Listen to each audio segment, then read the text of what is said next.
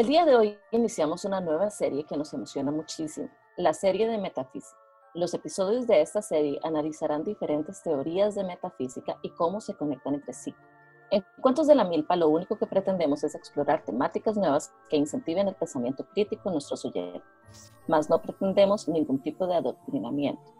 Es una serie para poder explorar nuevos puntos de vista un rato. El huevo, por Andy Way. Estabas camino a casa cuando moriste. Fue un accidente automovilístico. Nada particular, pero fatal no obstante. Dejaste una esposa y dos niños. Fue una muerte indolora. Los médicos hicieron hasta lo imposible por salvarte, pero no sirvió de nada. Tu cuerpo estaba tan destrozado que era mejor que murieras, créeme. Y entonces me encontraste. ¿Qué? ¿Qué pasó? ¿Dónde estoy? Has muerto, dije claramente. No tenía sentido suavizarlo. Había un camión y estaba patinando sobre la vía. Sí, dije. Yo morí. Sí, pero no te sientas mal por eso. Todos mueren, dije. Miraste a tu alrededor, la nada, solo tú y yo. ¿Qué es este lugar? ¿El más allá? Más o menos, dije. ¿Eres Dios? Sí, respondí. Soy Dios. ¿Mis hijos? ¿Mi esposa? ¿Qué hay con ellos? ¿Estarán bien? ¿Ves? Eso es lo que me gusta ver. Acabas de morir y tu mayor preocupación es tu familia. Me encanta. Y me miraste con fascinación. Para ti, yo no me veía como Dios, solo como cualquier hombre o posiblemente una mujer, una vaga figura de autoridad quizás. Más un profesor de gramática que el Todopoderoso. No te preocupes, dije. Ellos estarán bien. Tus hijos te recordarán como ser perfecto en cada detalle. No tuvieron tiempo para desarrollar algún desprecio hacia ti. Tu esposa llorará en el exterior, pero se sentirá secretamente aliviada. Para ser justos, su matrimonio se estaba despedazando. Si te sirve de consuelo, se sentirá muy culpable por sentirse aliviada. Oh, entonces, ¿qué sucede ahora? ¿Voy al cielo o al infierno o qué? Ni uno ni otro. Reencarnarás. Ah, así que los hinduistas tenían razón. Todas las religiones tienen la razón en su propia forma. Camina conmigo y me seguiste a través del vacío. ¿A dónde vamos? A ningún lado en particular, solo me gusta caminar mientras hablo. ¿Cuál es la idea entonces? Cuando renazca estaré todo en blanco, ¿cierto? Un bebé. Todas mis experiencias y todo lo que hice en esta vida no importará. No, no, Tienes dentro de ti todo el conocimiento y las experiencias de tus vidas pasadas, solo que no las recuerdas. Dejé de caminar y te temé por los hombros. Tu alma es más magnífica, hermosa y grande de lo que tú podrías imaginar. Una mente humana solo puede contener una pequeña fracción de lo que eres. Es como meter un dedo en un vaso de agua y ver si está fría o caliente. Tú pones una pequeña parte de ti mismo en un recipiente y cuando lo devuelves has ganado todas las experiencias que esta pequeña parte de ti ha obtenido. Has estado en un humano por los últimos 48 años, por lo que aún no te has estirado y sentido el resto de tu conciencia inmensa. Si nos mantuviéramos aquí el tiempo suficiente, comenzarías a recordarlo todo, pero no hay ningún sentido en hacer eso entre cada vida. ¿Cuántas veces has reencarnado entonces? Oh, muchas, bastantes, en muchas vidas diferentes.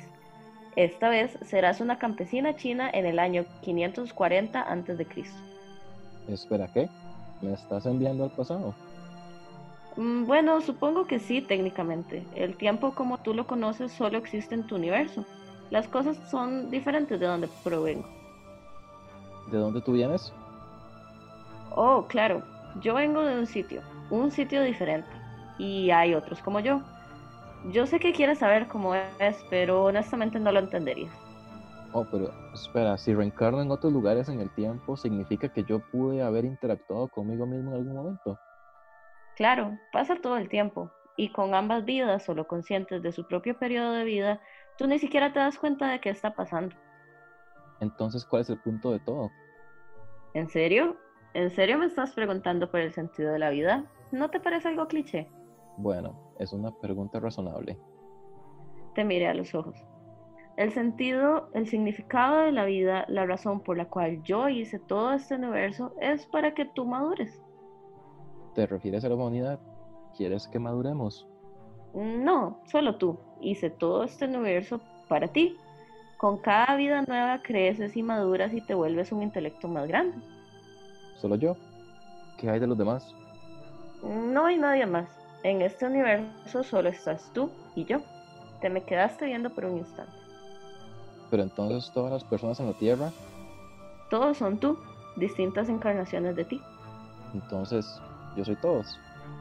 Ahora lo estás entendiendo, dije, y te felicité con una palmada en tu espalda. Yo soy cada ser humano que ha vivido. Y todos los que vivirán también, sí. Soy Abraham Lincoln. Y también eres John Wilkes Booth. Soy Hitler. Y también eres los millones que él mató. Soy Jesús. Y todos quienes lo siguieron. Permaneciste en silencio. Cada vez que hiciste de alguien una víctima, te lo hacías a ti mismo. Cada acto de bondad que has tenido, te lo has hecho a ti mismo. Cada momento feliz o triste el que alguna vez ha tenido algún, algún ser humano, lo has tenido tú. Lo pensaste por un largo tiempo, ¿Por qué? ¿Por qué todo esto? Porque algún día te volverás alguien como yo, porque eso es lo que eres, eres uno como yo, tú eres mi hijo. Wow. O sea, yo soy un dios. No, todavía no. Eres un feto, estás creciendo. Una vez que hayas vivido cada vida humana a través de todo el tiempo, habrás crecido lo suficiente para nacer. Entonces todo el universo solo... Un sí, un huevo, respondí. Ahora es tiempo de que vayas a tu próxima vida y te envíe hacia ella. Queridos vivos y muertos, bienvenidos a Cuentos de la Milpa. Yo soy Galel. Yo soy Raúl. Y yo soy Joyce. ¡Eh! Eh, lo logramos. El día de hoy les traemos un tema muy bonito. Muy denso. Sí, este es un episodio larguísimo. Solo eso es larguísimo. Bueno, yo estoy muy emocionado, la verdad. Yo también. Sí, sí, lo que hablábamos ahora en los extras es que sentimos que sí que deberían sobre- suscribirse a Patreon. En los extras hablamos sobre todo Avatar, entonces si, si no quieren spoilarse Avatar, pues no escuchen los Patreon de esta semana, o sea, los behind the scenes o detrás del micrófono. Y si ya vieron Avatar y quieren escuchar lo que pensamos de Avatar, vayan. Y aparte La de leyenda eso, de Aang, ¿verdad? No la de James Cameron. exacto, sí, No la sé- no leyenda sé ¿De qué está hablando, Gael? eso, eso no existe. Eso no existe, exactamente. La última Eh. licuadora de aire, No. Duster Blender. Y, ah, bueno, lo que hablábamos en los extras es que como que sentimos que nos hemos preparado durante mucho tiempo para este tema y luego lo encontramos en, una, en un nuevo empaque que les traemos el día de hoy. Entonces estamos como tan listos, pero tan no listos.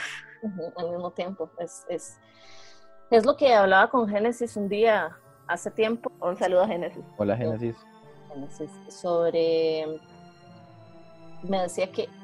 ¿Qué tal si hubiese un mundo o hay, hay como, qué sé yo, un lore de un mundo donde las paradojas fueran reales?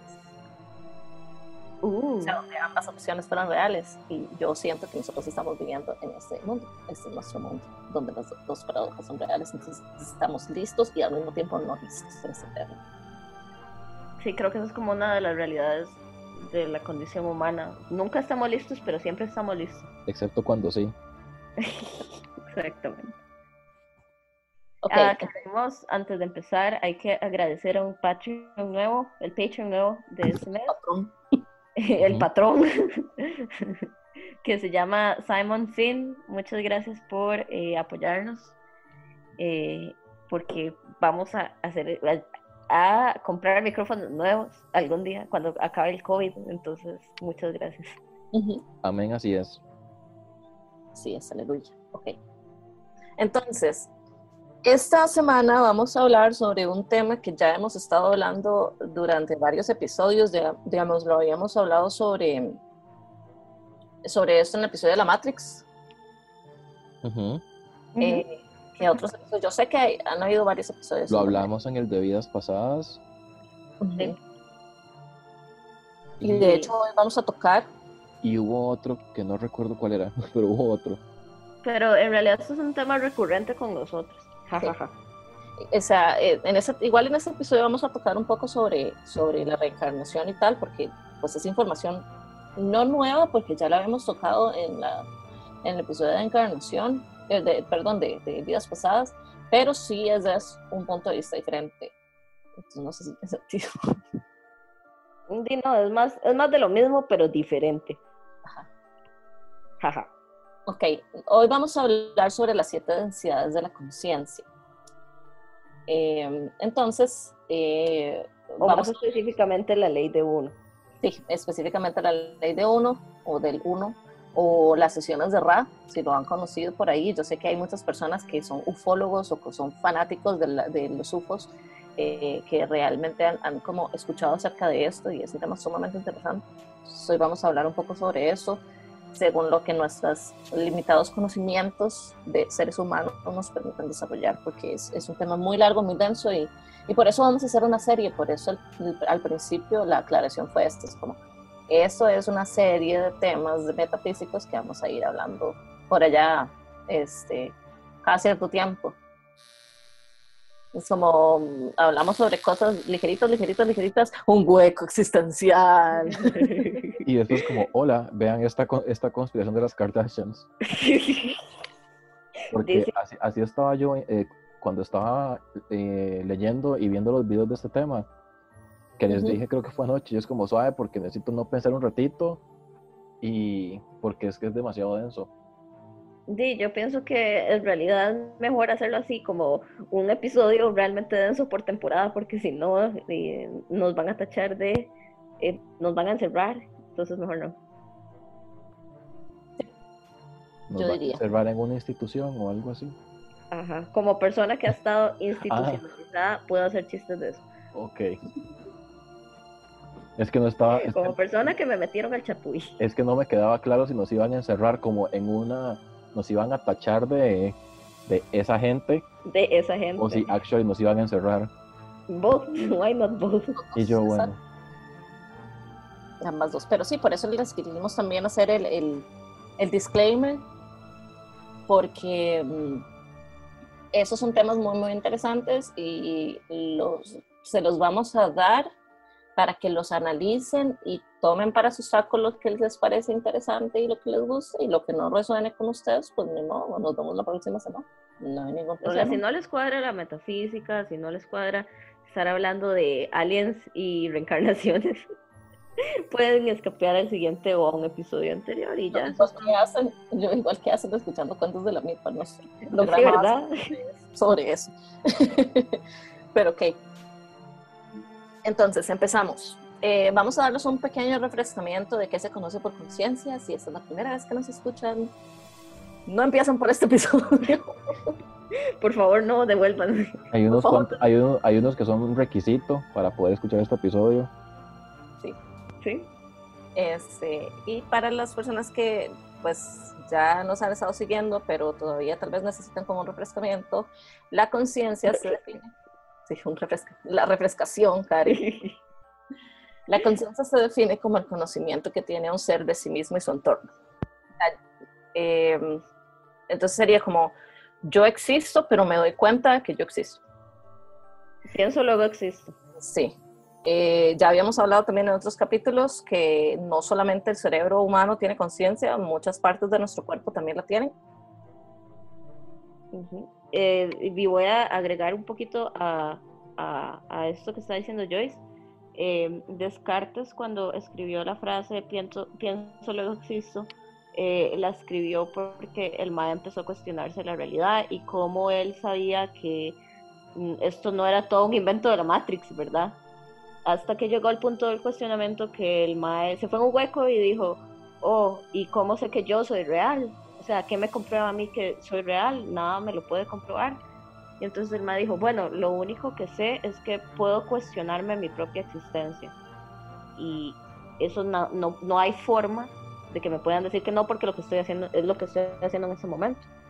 Entonces, de ahí viene la frase, pienso lo que existo, porque si tenemos self-awareness o tenemos esa capacidad de entendernos a nosotros mismos, es eh, la conciencia.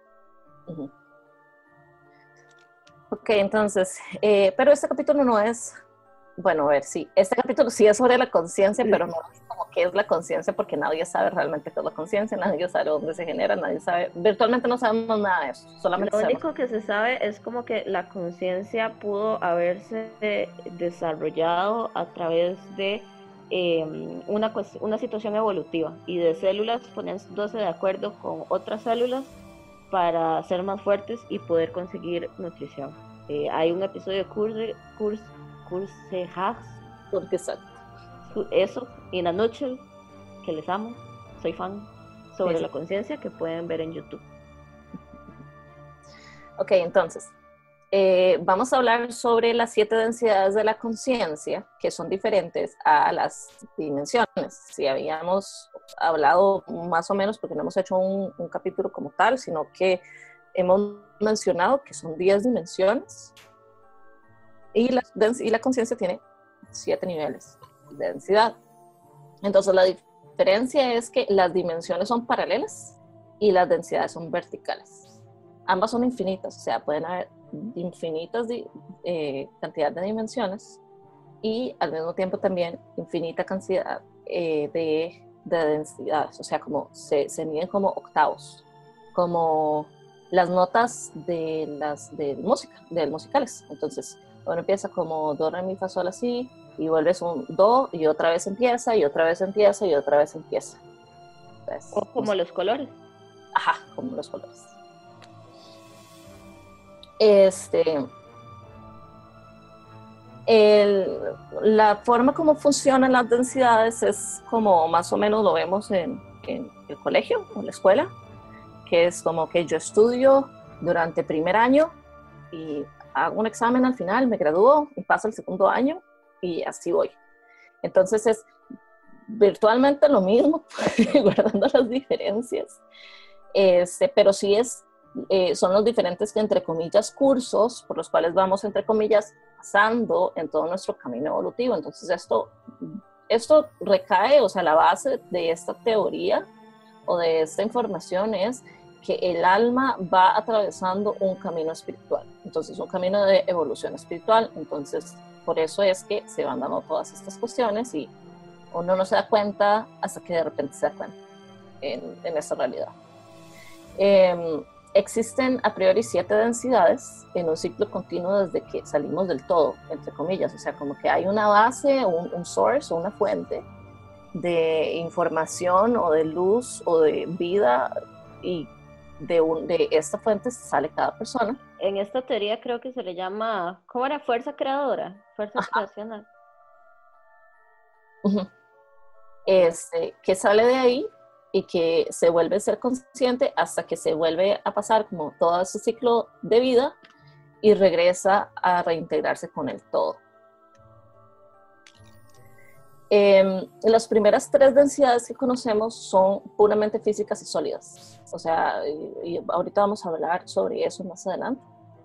Pero básicamente es como que las, las primeras tres son físicas, son sólidas, son las que podemos ver, tocar, eh, familiarizarnos con ella.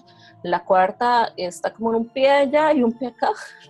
O sea, como que es físico, pero también es como eh, vibracional, espiritual, exacto.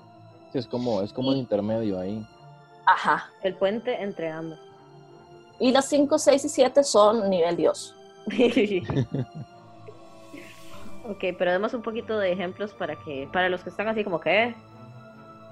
Sí, eh, por eso ahorita los vamos a desglosar. Entonces, eh, es, es, un tema muy denso, por eso voy a tratar de ir lo suficientemente despacio y tratando de poner todos los ejemplos posibles porque es, es muy interesante y también cuesta mucho porque la información que hay es información que se ha protegido durante muchos años por diferentes, eh, ¿se acuerdan que habíamos hablado sobre el academicismo? Sobre cómo hay información que no está eh, disponible para todo el mundo.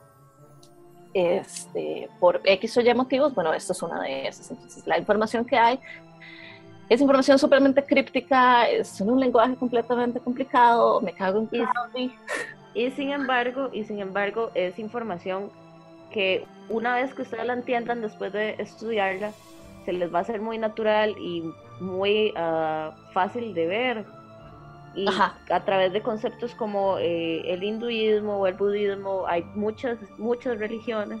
Y creo que también el cristianismo lo toca por encima. Es como algo que se repite a través de la historia, no como tal, sino como eh, por encima en diferentes cosas. Entonces puede que también les resuene familiar.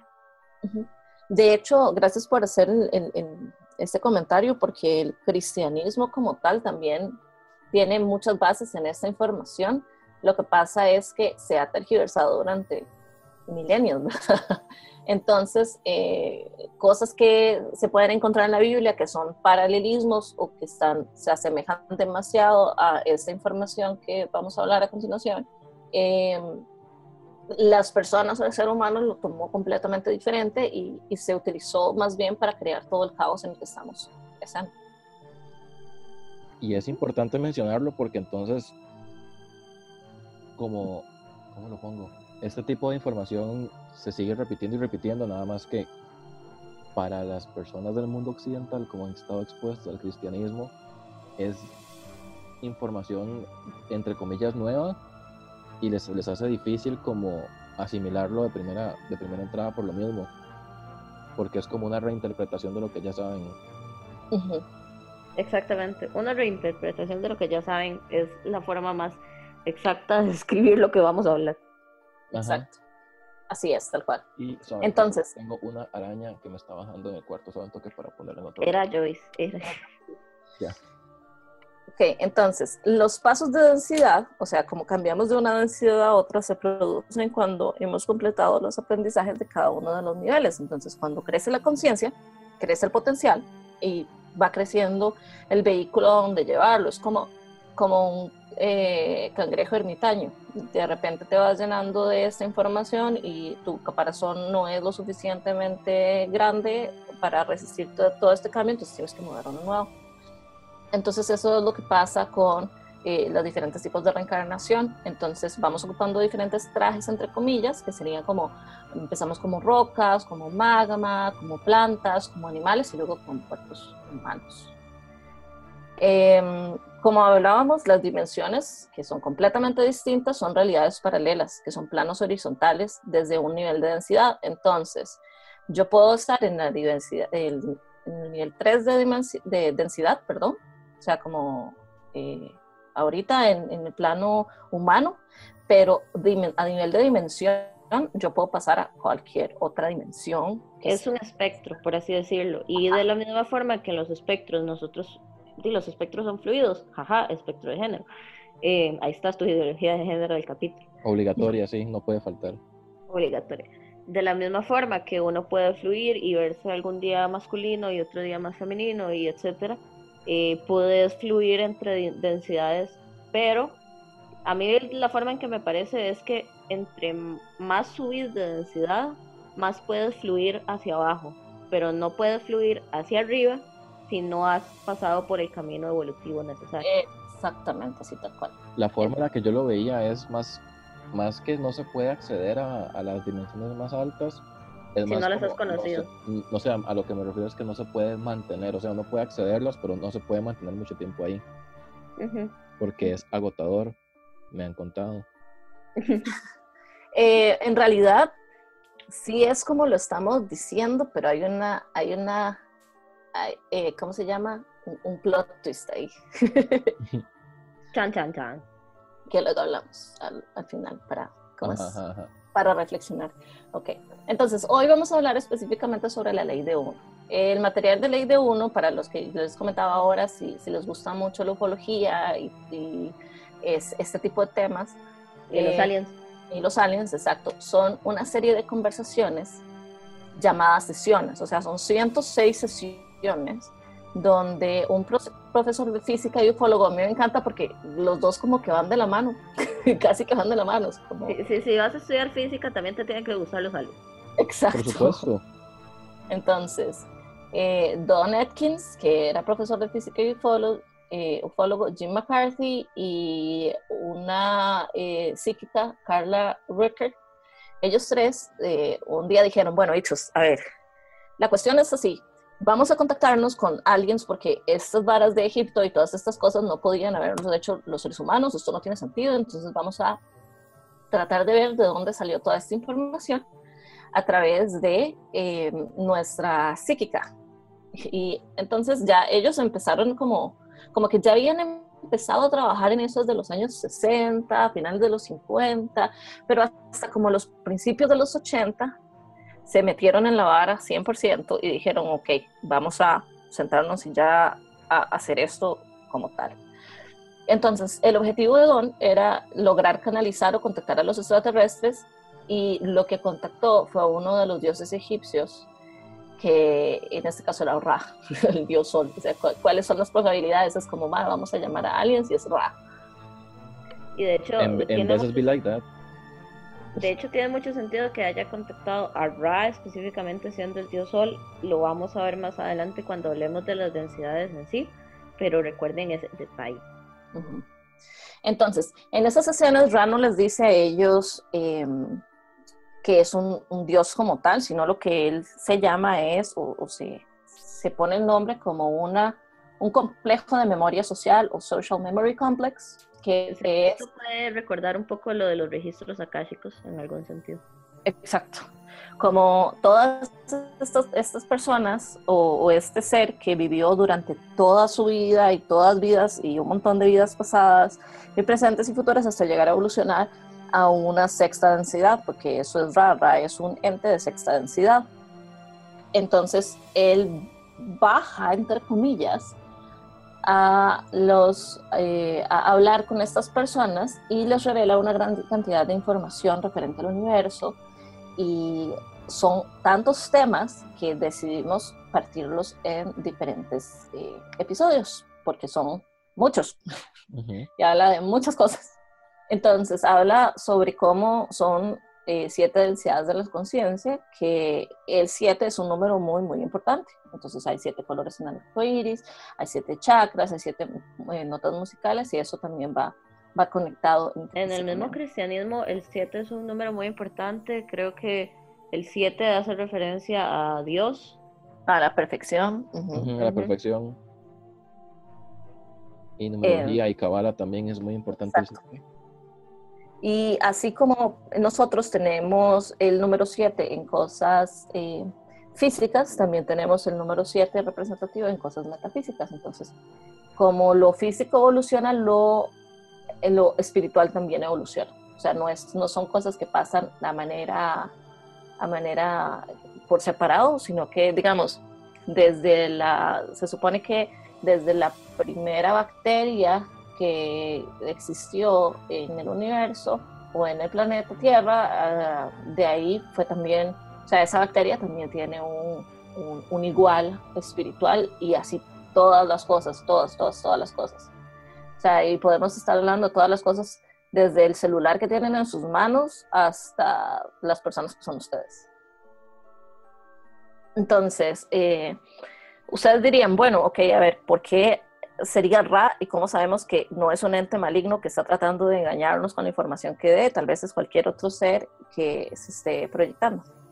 Y realmente es muy importante darse cuenta de que en esta teoría o en esta, en, en esta cosmovisión, cosmovisión, gracias, es, lo que se habla es de que por ser un ente de sexta densidad, es un ente que no, o sea, que está demasiado polarizado hacia el bien. Las polarizaciones no vamos a hablar ahorita cuando hablemos sobre las densidades, pero digamos, uno no puede, eh, un, ser maligno no puede llegar más allá de la quinta dimensión, eh, perdón, de la quinta densidad. Eh, por el nivel de polarización que uno tiene que tener hacia el bien, por decirlo, o sea, entre comillas, que no es ni siquiera bien, porque Eso no es la luminosidad. en los conceptos, exacto, los conceptos de bien y mal no, no existen, sino es más bien como, como servicio hacia otros y servicio hacia uno mismo. Entonces, para poder alcanzar los niveles de conciencia más altos, uno tiene que trabajar con... Eh, entregarse a los demás. Exacto, entregarse a los demás, porque esto lo que va a hacer es que y lo vamos a ver en la cuarta densidad, se reconozca que todos somos parte de todo, que la ilusión de separación se quiebre y que o sea, y a través de eso, pues nada más sigue, sigue subiendo y sigue reconociendo todo el universo como parte de un todo. Y entonces, ahora que yo dice eso, quiero hacer énfasis en eso. Eh, y no solo como parte de metafísica, sino como eh, consejo de vida de cuentos de la milpa. Eh, em, la, la ilusión más grande es la ilusión de que somos personas por separado, que por allá van los otros y lo que yo hago no afecta de ninguna forma a alguien más, eso no es cierto. Todos estamos conectados y si queremos ver un progreso en la humanidad tenemos que hacernos cargo de la realidad de que todos vivimos en este planeta juntos y todos somos uno. y todos somos exactamente el mismo, exacto. Es lo que hablábamos en el huevo. Y también es bueno para porque es que los conceptos de bien y mal están muy arraigados en las personas. Y sí, también definitivamente, porque el capitalismo es el mal. Eh, también las personas como que están metidas en este ride de metafísica, lo de las polaridades lo, lo describen como denso o sutil para no para no irse como luz y oscuridad, porque eso también está como... eso, también, tiene ciertas connotaciones.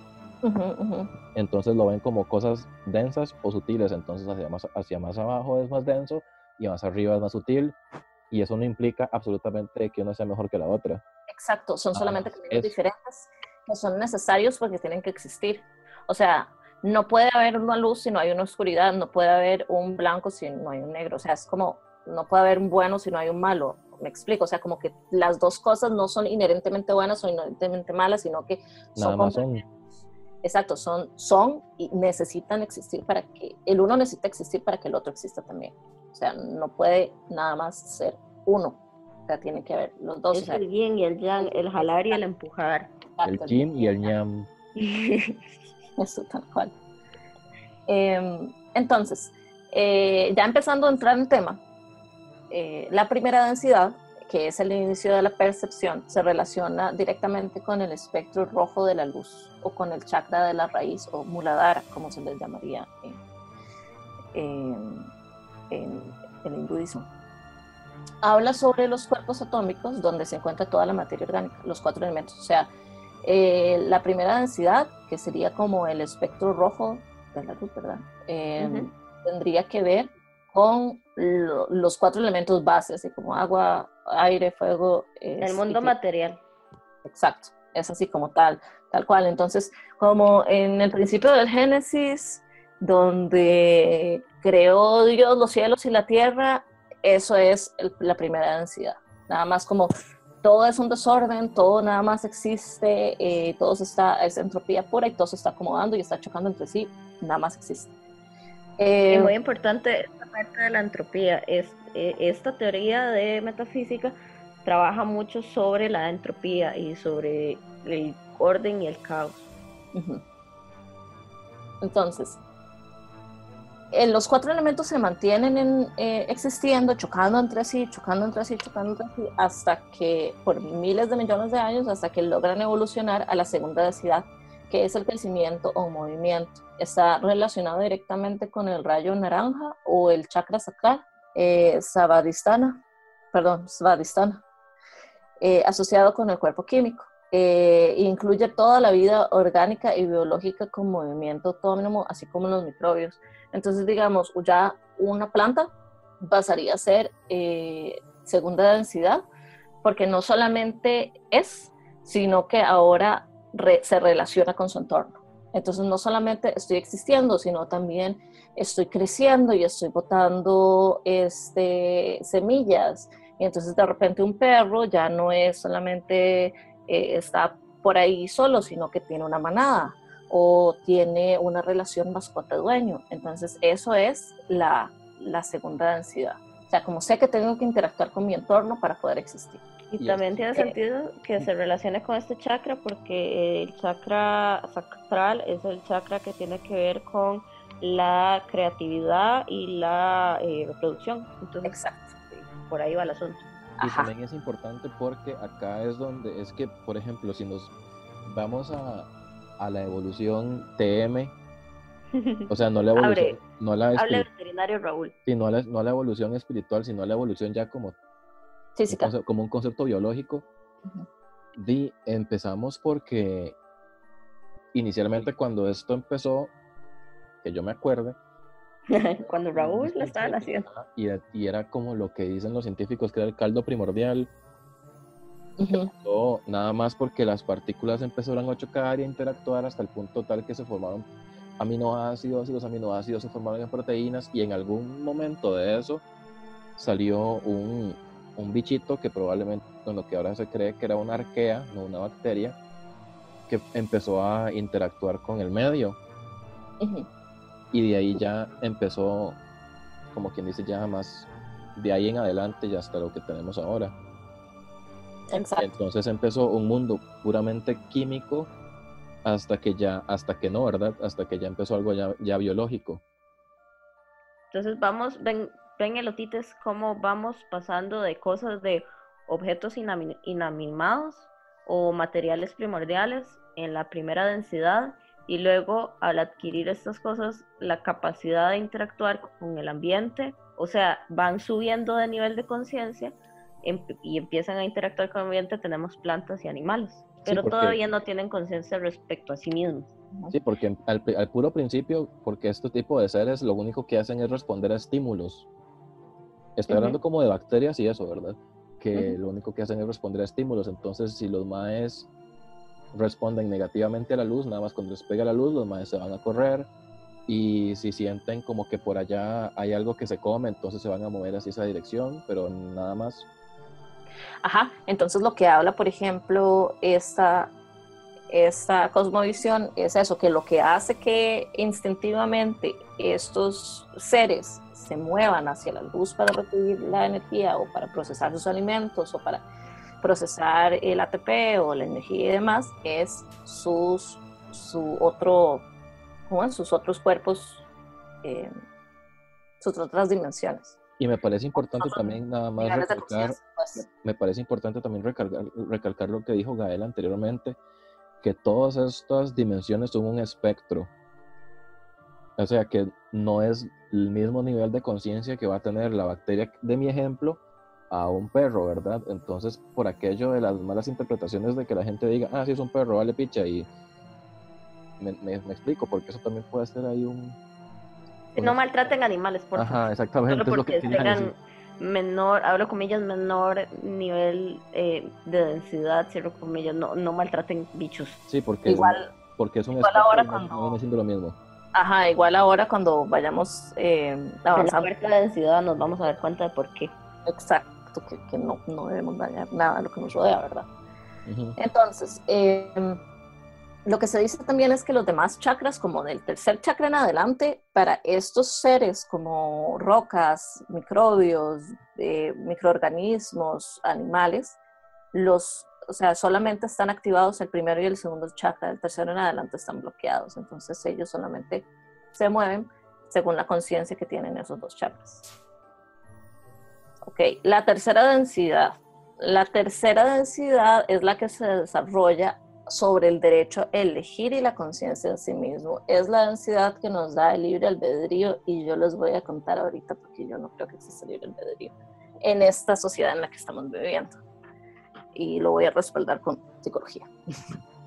Este se relaciona con el tercer chakra sacral o el plexo solar. Eh, es amarillo, manipura se llama. También se asocia con el cuerpo químico y es el nivel de densidad en el que estamos los seres humanos en este momento. Entonces, en el momento en que aprendemos a decidir, eh, estamos en la tercera densidad, básicamente. O sea, como que no, no estamos eh, de forma metódica o de forma inconsciente viviendo, automática, por decirlo de alguna forma, sino que aprendemos a decidir o tenemos ajá, que tampoco, o sea, que ahorita realmente estamos un poco atascados con eso, porque desde que nosotros nacemos se supone que nada debería interferir nuestro libre albedrío. O sea, esa es como la regla base de Ray. Ra lo que dice es la razón por la cual nosotros como seres de sextas dimensiones, no, o densidades, perdón, no los contactamos a ustedes es porque nosotros no podemos eh, interferir con el libre albedrío de ustedes los seres humanos. Entonces, están como en una granja de hormigas, viéndonos cometer errores y avanzar y todo, pero eh, no se pueden intrometer para no quitarnos ese derecho de elegir sin saber exactamente qué es lo que está pasando. El problema con eso es que en el sistema en el que vivimos en este momento no tenemos derecho a elegir. O sea, nosotros realmente no nacemos y desde que nacemos estamos bombardeados por cosas como eh, anuncios de televisión y como eh, cosas publicitarias y como todos estos programas y todas estas series y todas estas cosas que nos hacen desde niños eh, entender la vida desde un punto de vista, desde un, desde un tipo de análisis completamente sesgado. Entonces, lo que a mí me dicen de 0 a 6 años es lo verdad. O sea, mi cerebro de ser humano, de persona pequeñita, de 0 a 6 años, no tiene la capacidad de reconocer que no está bien o que no es una verdad y que sí, no puede diferenciar. Y si de 0 a 6 años a nosotros nos dicen, ok, eh, vos lo que tenés que ir es este, a comer McDonald's porque ahí vas a ser feliz y vas a tener estos juegos, estos juegos de, de, de ¿cómo es? de pelotas y de, y de, y de plays y todas estas cuestiones y tienes tu cajita feliz con tu, con tu muñequito aquí bonito, entonces lo que vas a hacer es relacionar desde esta edad que los recuerdos bonitos y los recuerdos que realmente te hicieron feliz cuando eras niño, son relacionados directamente a McDonald's. Bueno, yo estoy hablando de McDonald's como un ejemplo, pero puede ser cualquier otra cosa. Entonces, eh, cuando voy creciendo, voy solamente el hecho de entrar a poner un pie en un restaurante me va a disparar una sensación de felicidad y confort y de comodidad. Eso es manipulación. Entonces, en el momento en que nosotros, desde que nacemos, nos empiezan a manipular de esta forma, cuando crecemos no tenemos realmente un poder, de elección porque vamos a hacer nuestras elecciones de forma automática, sin pensarlas y sin tener conciencia al respecto. Entonces, por eso es que no está funcionando el sistema en el que estamos, porque vivimos con un constante miedo de que si no hacemos, o sea, si las, las elecciones que tomamos están mal, o sea, si, van, si están mal, nos van a causar muerte o nos van a causar que pasemos por situaciones que no queremos pasar, entonces realmente todo eh, te lleva como a un fallo y al mismo tiempo también saber que, por ejemplo, si yo compro un tomate, y eso, eso me gusta mucho porque lo, lo, lo toca mucho en The Good Place, si no lo han visto, igual otra recomendación semanal.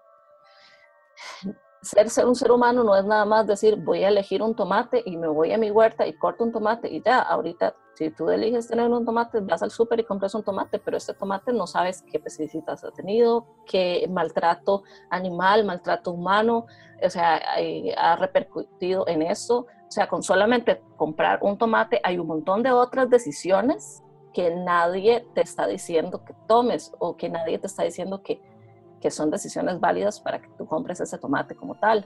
Y ahora y que, tras de todo, sorry que te atravese el caballo, pero antes de que se me vaya la idea, em, ahora que mencionabas lo del sistema que no nos deja tener libre albedrío, nada más les implanto esta semillita, erotites.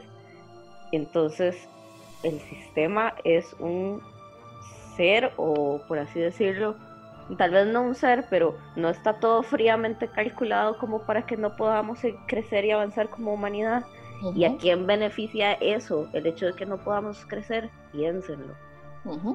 Entonces, al final de cuentas, vos tomas la decisión y decís, ok, no voy a comprar ese tomate porque mató a no sé cuántas personas en, en San Carlos, qué sé yo.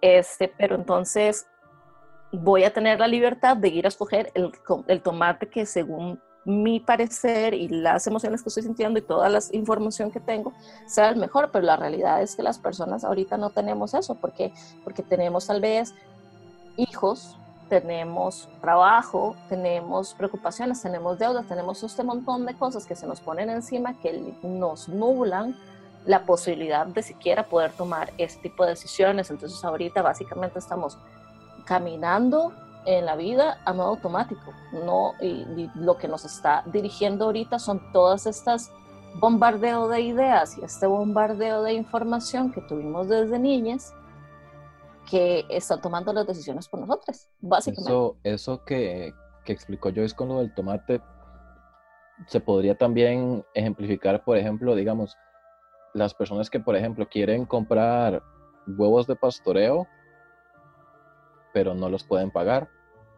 Ajá, o sea, que, que, tienen toda la, toda la intención de apoyar esa causa, que es muy bien, huevos de pastoreo, todo bien, pero los huevos de pastoreo son significativamente más caros que los huevos corrientes.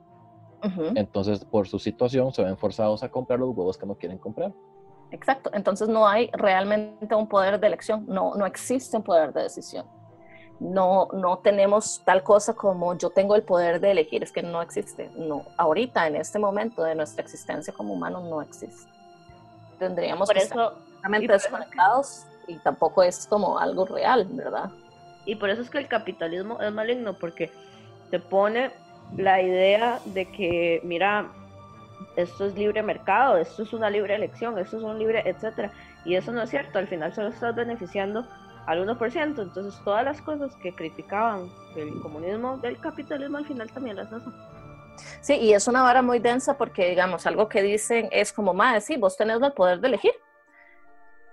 Cualquiera que crees, vos tenés un montón de, literalmente tenés un montón de opciones para elegir, pero hay algo muy importante.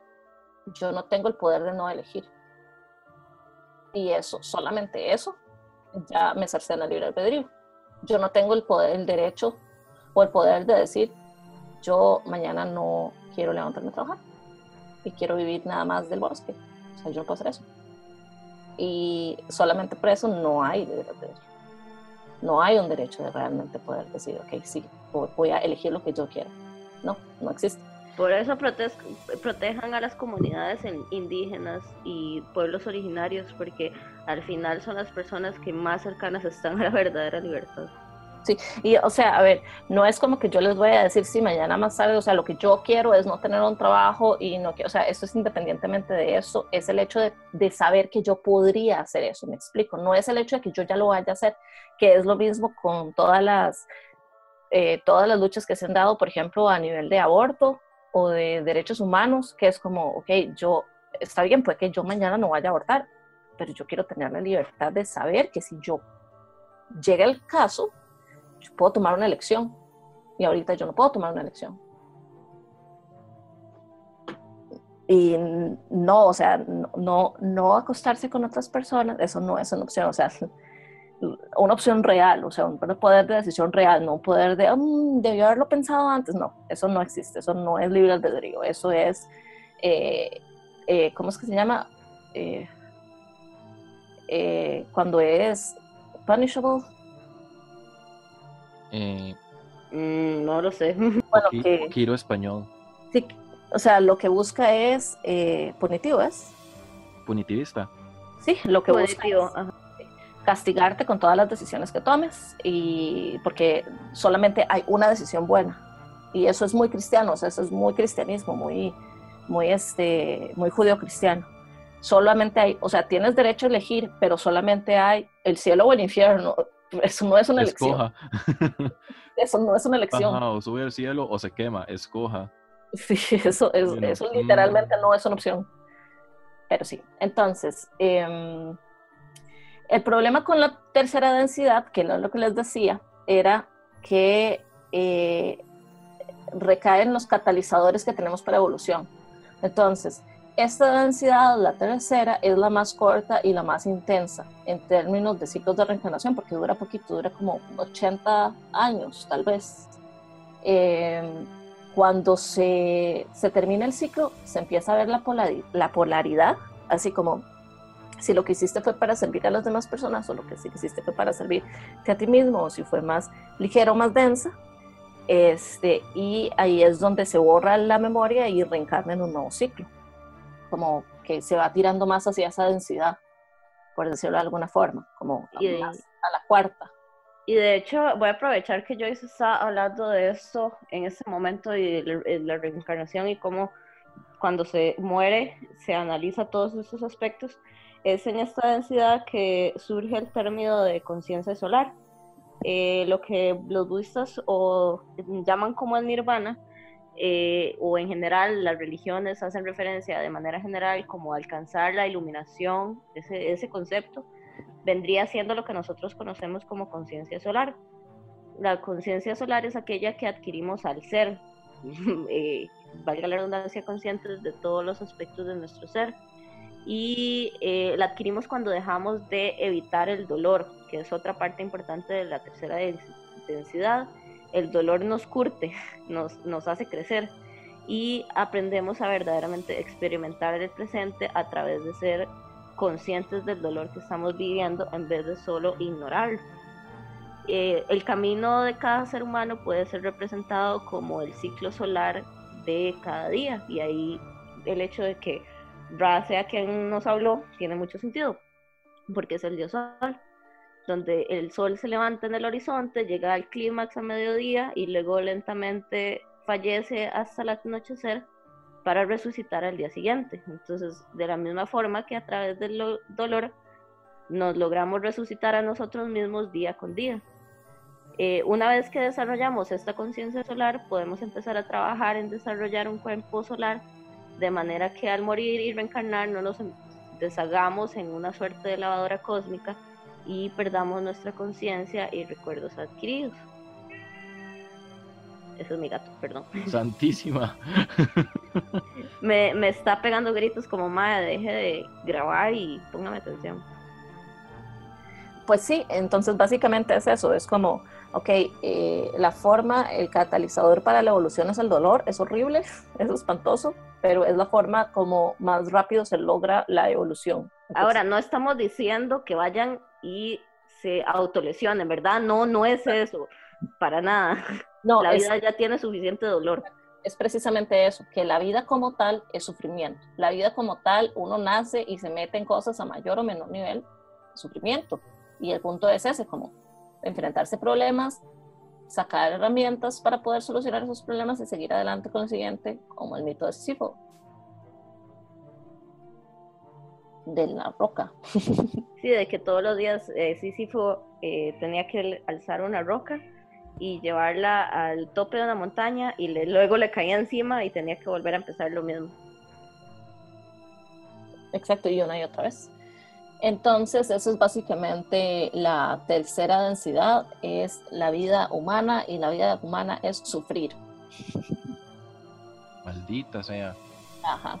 También es importante mencionar que estas personas que, bueno, las personas que, hicieron estas sesiones, la entidad con la que contactaron no se refería a los humanos como humanos, ¿verdad? Ah, sí, eso es otra cuestión. Eso es importantísimo. cuando contactan a Ra y Ra les dice, a ver, bichos, hace dos mil años nosotros llegamos y, esta, y les dimos este conocimiento y estos humanos estúpidos utilizaron este conocimiento para meterse en problemas Así que esa es la segunda. Les voy a dar esta información otra vez. Y el MAE, por favor, no la caguen otra vez. Por favor. Entonces, este, eh, estos, esta información, estas sesiones están escritas de forma muy densa. Y muy densa en el sentido de que Ra va a utilizar las palabras más específicas y más como elaboradas para poder describir exactamente lo, de lo que está hablando. O sea, por ejemplo. El maestro maneja un vocabulario increíble. Ajá.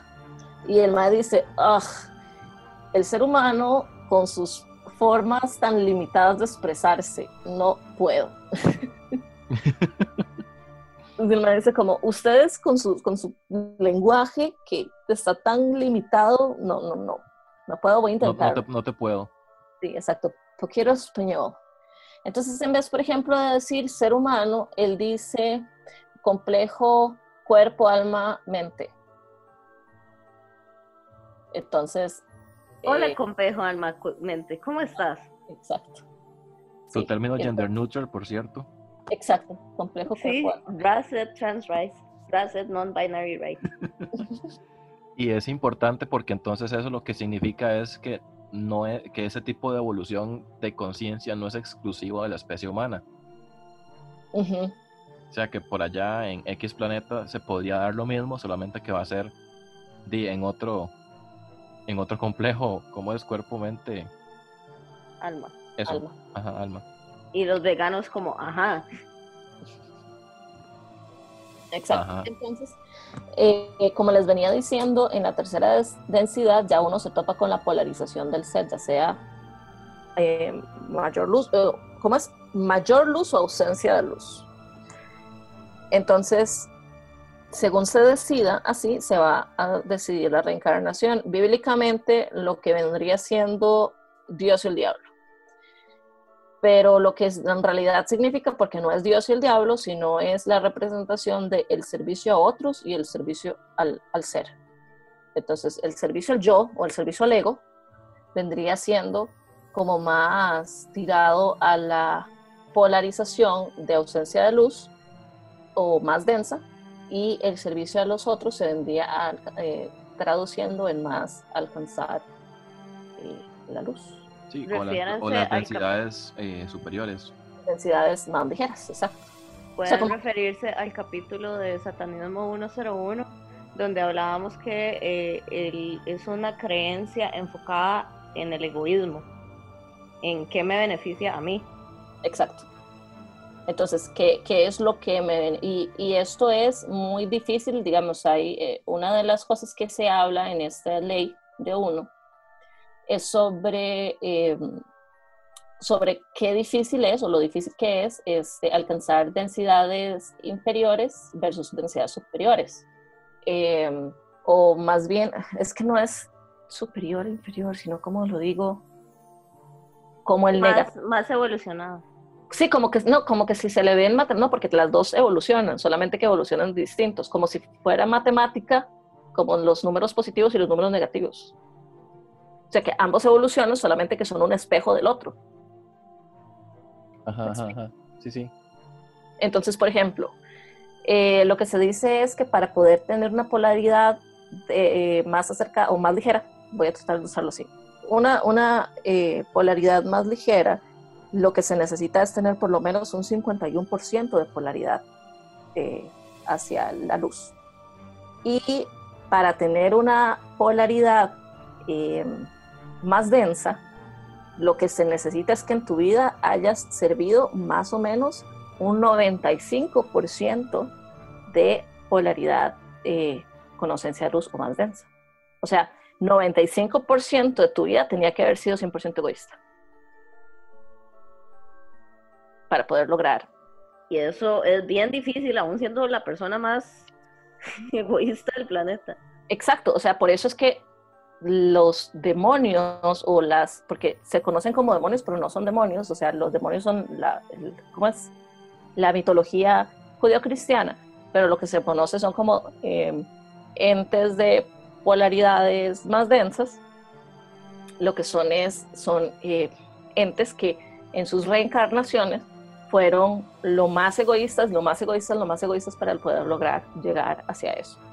Y es demasiado fácil porque el otro concepto que vamos a trabajar ahora va a ser la gravedad del amor. El amor como tal, como concepto, a ver, para poder hablar sobre el amor, no podemos hablar sobre el amor romántico que Hollywood. O sea, ya de entrada, si ustedes lo que están diciendo es, ay, pero es que qué, cliché, y es como, eso no es. O sea, el, el, la, el amor como tal es reconocernos a nosotros mismos en todos. O sea, saber que todos somos uno y todos somos lo mismo y todos somos esto.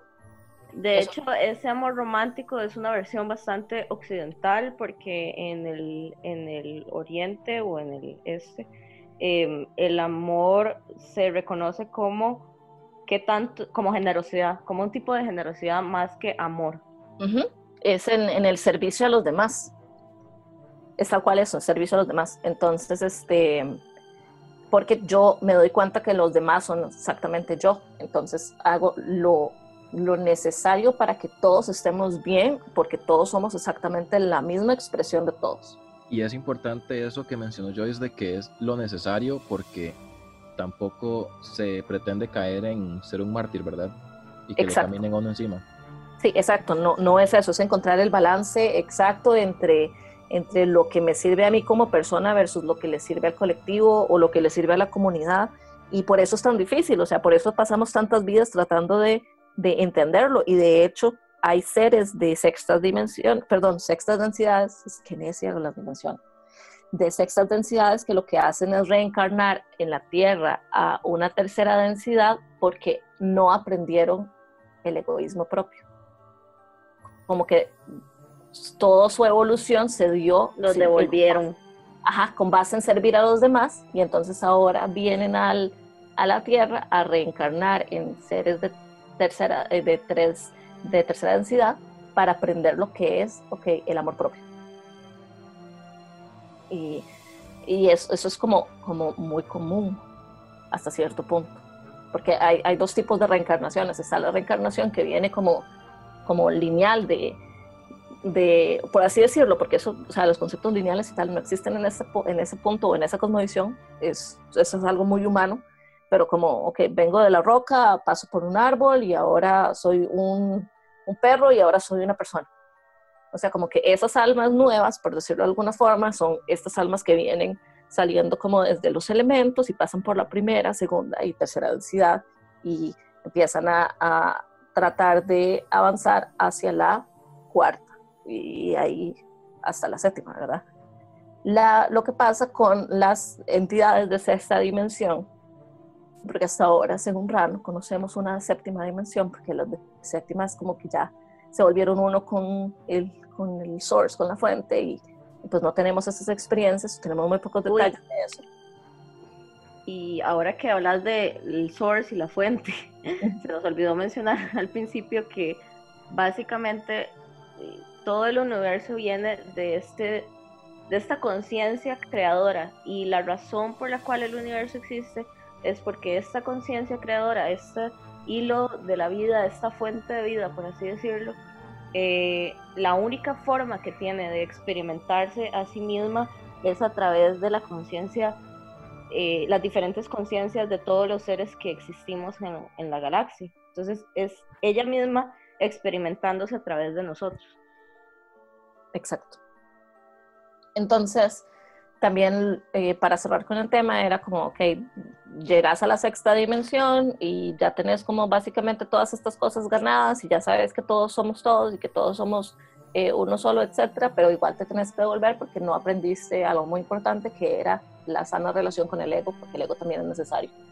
Entonces, como la sana relación con el ego y cómo eso se desenvuelve y cómo puedes ayudar a, amándote a ti mismo, puedes amar a las demás personas, etcétera, etcétera. Entonces es todo como un tema que después vamos a ver, porque igual otra vez es un tema demasiado largo y ya llevamos suficiente como para irnos de right en eso. Pero ok, entonces se puede decir como un resumen que en la, eh, la conciencia duerme en la roca, sueña en el animal y se despierta en el ser humano o en su equivalente, en el complejo cuerpo, mente, espíritu. Eh, ya para pasar a la cuarta densidad, se trata del amor universal. Igual como dijimos, el amor universal no se trata de yo te amo y tú me amas, tengamos hijos. No, sino que apretemos. No, sino se trata de, eh, de reconocernos en todo y respetarnos como en todo. O sea, yo amo a mi mano no porque sea una mano linda y porque sea una mano guapa y porque sea una mano que yo me enamore de ella. Yo amo a mi mano porque me pertenece y porque si me la corto, va a ser muy importante, o sea, va a ser una mierda no tenerla. Entonces, yo amo a mi mano porque la reconozco parte de mí, no me la voy a cortar. Yo no especialmente digo, ay, mi mano es la mejor mano de todo el mundo y estoy enamorada de mi mano. No, o sea, yo amo a mi mano porque es parte mía y porque es una parte muy importante de mi organismo y de mi ser como persona. Y es ese mismo sentido de pertenencia que podemos expandirlo a los demás seres humanos. O sea, no es una cuestión de que, uy, eh, tengo que casarme con todo el planeta y, amarlos a todos y pasar en un eh, éxtasis de luna de miel, de noviazgo. No es eso, es reconocer que los seres humanos, los, los demás a nuestro alrededor también son parte nuestra, necesariamente. Entonces, es cuando se rompe la ilusión de separación que se entra a la cuarta densidad. Entonces, lo ideal para los seres humanos, según o para el complejo mente, eh, mente cuerpo, espíritu, es que en todas nuestras reencarnaciones nos vayamos acercando más a la cuarta densidad, a vibrar como el amor universal, a saber que el amor debería ser, ¿cómo se llama esto? Eh, incondicional. O sea, yo no te amo porque eh, me caes bien, porque nos llevemos bien, o porque eres mi amigo, o porque eso, no, yo te amo porque existes y ya, y, no hay una cuestión, Entonces... Em, y, también es importante que ese tipo, ese concepto, si es difícil de asimilar, es porque la palabra amor está tan, tan desvirtuada. Totalmente. Por, los conceptos occidentales. Pero si ustedes se dan cuenta, el amor como tal, em, la dimensión, porque el amor es una dimensión, eh, que es la cuarta, sí, la bueno, no sé, en fin. Entonces, el amor traspasa, eh, es una fuerza que traspasa dimensiones. Entonces, digamos, si yo estoy viva y un ser querido fallece, yo voy a seguir amando a ese ser querido por más que no esté en este tiempo, en este plano, en, este, en esta línea tiempo-espacio. El hecho de que el amor, la fuerza gravitacional del amor sea tan grande que, por ejemplo, si yo estoy cerca de un ente maligno o un ente, ente más denso y le muestro un poco de amor a ese ente, la, o sea, es tan fácil y es tan fuerte polarizarse un poquito y es tan difícil mantenerse en la polarización del egoísmo que el ente básicamente lo que va a hacer es salir corriendo o no querer estar porque se puede manchar y le puede romper su récord. Entonces, se le cae la máscara. Ajá, entonces sí, por, eso. eso es un muy buen consejo de relaciones. Sí, por eso los exorcismos siempre han salido súper mal, porque básicamente lo que hacen es responder mal con mal. Entonces lo que hacen es que cuando ven a un demonio lo empiezan a insultar y le empiezan a mentar a la madre y básicamente lo que el demonio quiere es eso, es como eh, provocar eh, los sentimientos negativos o los sentimientos de, de eh, la ilusión de separación, mientras que si la persona que está exorcizando le demostrará aunque sea un poquito de amor a ese ser o ese ente denso, el madre diría, no, me voy, lo siento, sobre ahí, no puedo aquí porque estoy... ¿Por qué, ¿Por qué, qué gays? Porque está muy en peligro todo lo que he luchado tanto durante muchas reencarnaciones. el madre dice, no, súper gay, y se va. Eso ha sido muy difícil como para quedarme, chao. Entonces sí, ya ahí lo saben. Em, el amor universal se relaciona con el chakra del corazón llamado Anahata, es el espectro verde, donde se rompe la ilusión de separación, que era lo que estábamos hablando, donde se hace un ser químico y de luz. O sea, es como mitad de aquí y mitad de allá. Eh, según Ra, nuestro planeta cambió a cuarta densidad en el 2012. Por eso ya dice que ya este planeta está listo para albergar seres de cuarta dimensión. Perdón, de cuarta densidad. Entonces, eh, y, es, hacer, la salvedad de que es albergar, ¿verdad? no, es como que, no es como que de repente el planeta pasó a, a, la cuarta dimensión y de repente todo el mundo evolucionó, ¿verdad? Es, no, pero sí se puede ver cambios sociales, eh, ¿qué te digo? las luchas de derechos de las personas en diferentes minorías o búsqueda como un bien social más grande es justamente por eso. Sí, pero lo que voy es que no, de repente no es que todo el mundo nada más... Ah, no, jamás. Ahí está ya besos. Ajá, exactamente, nada más como pasó de nivel y ya todo el mundo evolucionó como un Pokémon y todo bien. Exacto, no, o sea, un proceso. De, hecho nuestro, nuestro mayor reto para poder lograr llegar a esta evolución, porque esta evolución toma hasta unos 30 millones de años más o menos, o sea, acabamos de empezar. Así que ahorita ya casi. Ya casi. Entonces nuestro primer reto es lograr mantenernos vivos, como para que eso suceda. Como que si pasamos lo peor que es el calentamiento global, podríamos llegar ahí y si no, pues no, pues nos tocará en otro universo. Todo esto me recuerda un poco, eh, hace unos días estaba estudiando sobre las diferentes corrientes del budismo em, y estaba leyendo un poco sobre que para muchas que para algunas corrientes el alcanzar el nirvana en sí no es un fin deseable porque lo que se, en realidad se desea es ayudar a los demás a alcanzar el, el estado de iluminación. Entonces que un verdadero Buda no va a unirse al nirvana hasta haber traído consigo a la mayor cantidad de gente posible para que sea parte de, de ese crecimiento. Exacto. Porque otra vez el, el, camino al servir a los demás. exactamente. Eh, yo quería como para hacer un pequeño paréntesis eh, acá en, en, la densidad, en la cuarta densidad, respecto al concepto de singularidad, que es una forma que me, ahora que estaba estudiando todo esto, me recordó, eh, y es tema para un capítulo totalmente aparte, eh, pero básicamente la singularidad es una teoría que manejan ciertos estudiosos, donde toda, eventualmente la tecnología nos va a permitir eh, subir nuestras, nuestras conciencias, nuestras experiencias humanas a una suerte de nube o a una super base de datos. Entonces que eventualmente cuando toda la raza humana se, se vaya metiendo en la vara y vaya subiendo su propia conciencia, vamos a crear este ser híbrido entre humano y tecnología eh, que está básicamente creado de todas las experiencias del colectivo humano en uno solo. Esa es como la trama de Ghost in the Shell, por si quisiera. Y de eso se trata la ideología de género. Tenía que decirlo, lo siento. Así tal cualito. Así tal cual. Y otro concepto importante como que también podría resonar en, este, en esta densidad es el de la conciencia planetaria. Eh, la conciencia planetaria es básicamente que la creencia de que antes de nuestras nacionalidades, géneros, razas, etcétera, somos seres humanos primordialmente.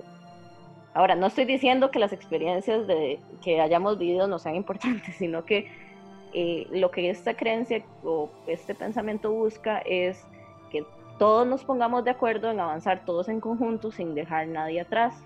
va inherentemente en contra de conceptos capitalistas o de la economía, sino que busca más bien un tipo de utopía donde todos busquemos el crecimiento en conjunto y eh, desempeñemos diferentes papeles de forma de que vivamos en total armonía, de la misma forma que nuestras células en nuestro cuerpo tienen diferentes funciones, pero al final crean un solo organismo que es el ser humano. Entonces, em, yo pensaba como que lo dejáramos hasta acá porque ya llevamos bastante tiempo y podemos hacerlo como un capítulo de dos partes.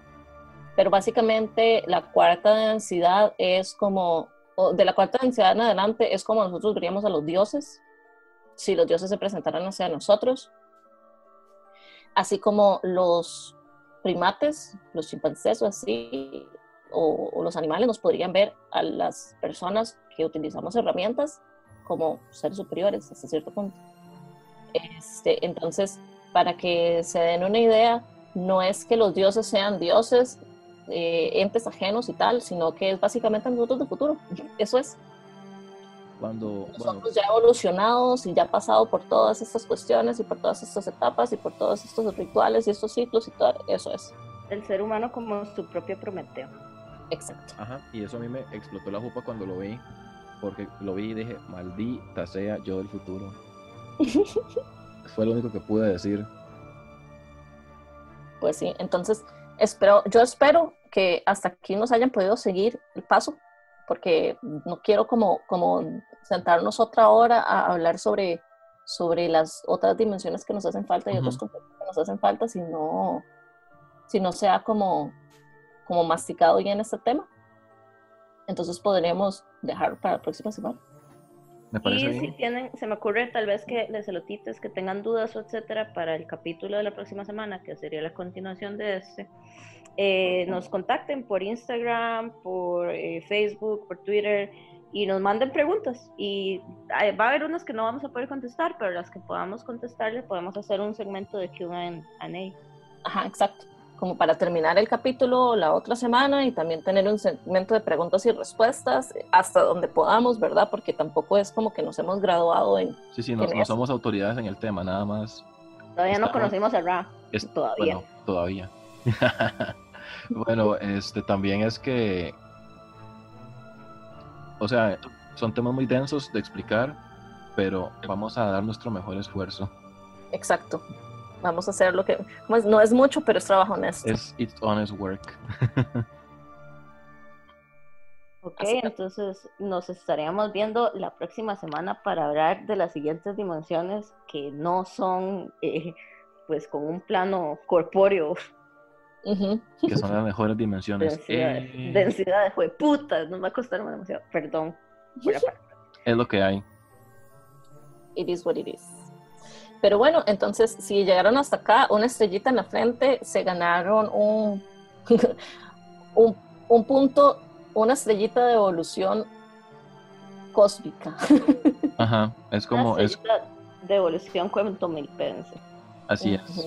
Y también, si quieren como ahondar más en el tema, vean Midnight Gospel en Netflix. Ajá, ajá. Midnight Gospel casi que solo habla de esto. Ajá, entonces para que lo busquen en, en el Netflix y, y se vayan en un hueco porque es un hueco. Es un hueco súper existencialista. Y también vean Avatar. Avatar también habla un poquito acerca de esto, es muy interesante. Qué lindo Y como todo se conectó al final. Sí, Avatar de Last Airbender, ¿verdad? No Avatar la de, la de los La Pocahontas. de los bichos azules. La que no existe. Eso no Bueno, la de los bichos, lo de los bichos azules sí existe un poquito. Porque hay otra Usted que- estaba pensando en la película. Uy, no, qué no, horror. yo no sé de lo que está hablando. Yo Eso no existe. En el espacio. Eh, perdón. Eh, Pocahontas en el espacio. Ay, va, cómo vamos, cómo vamos analogía. Sí. Entonces, bueno. sí, Entonces, muchísimas gracias por seguirnos hasta acá. Ya saben dónde contactarnos y esperamos vernos la próxima semana con más temas densos para sus propios disfrutes. Dios. Chao. Chao.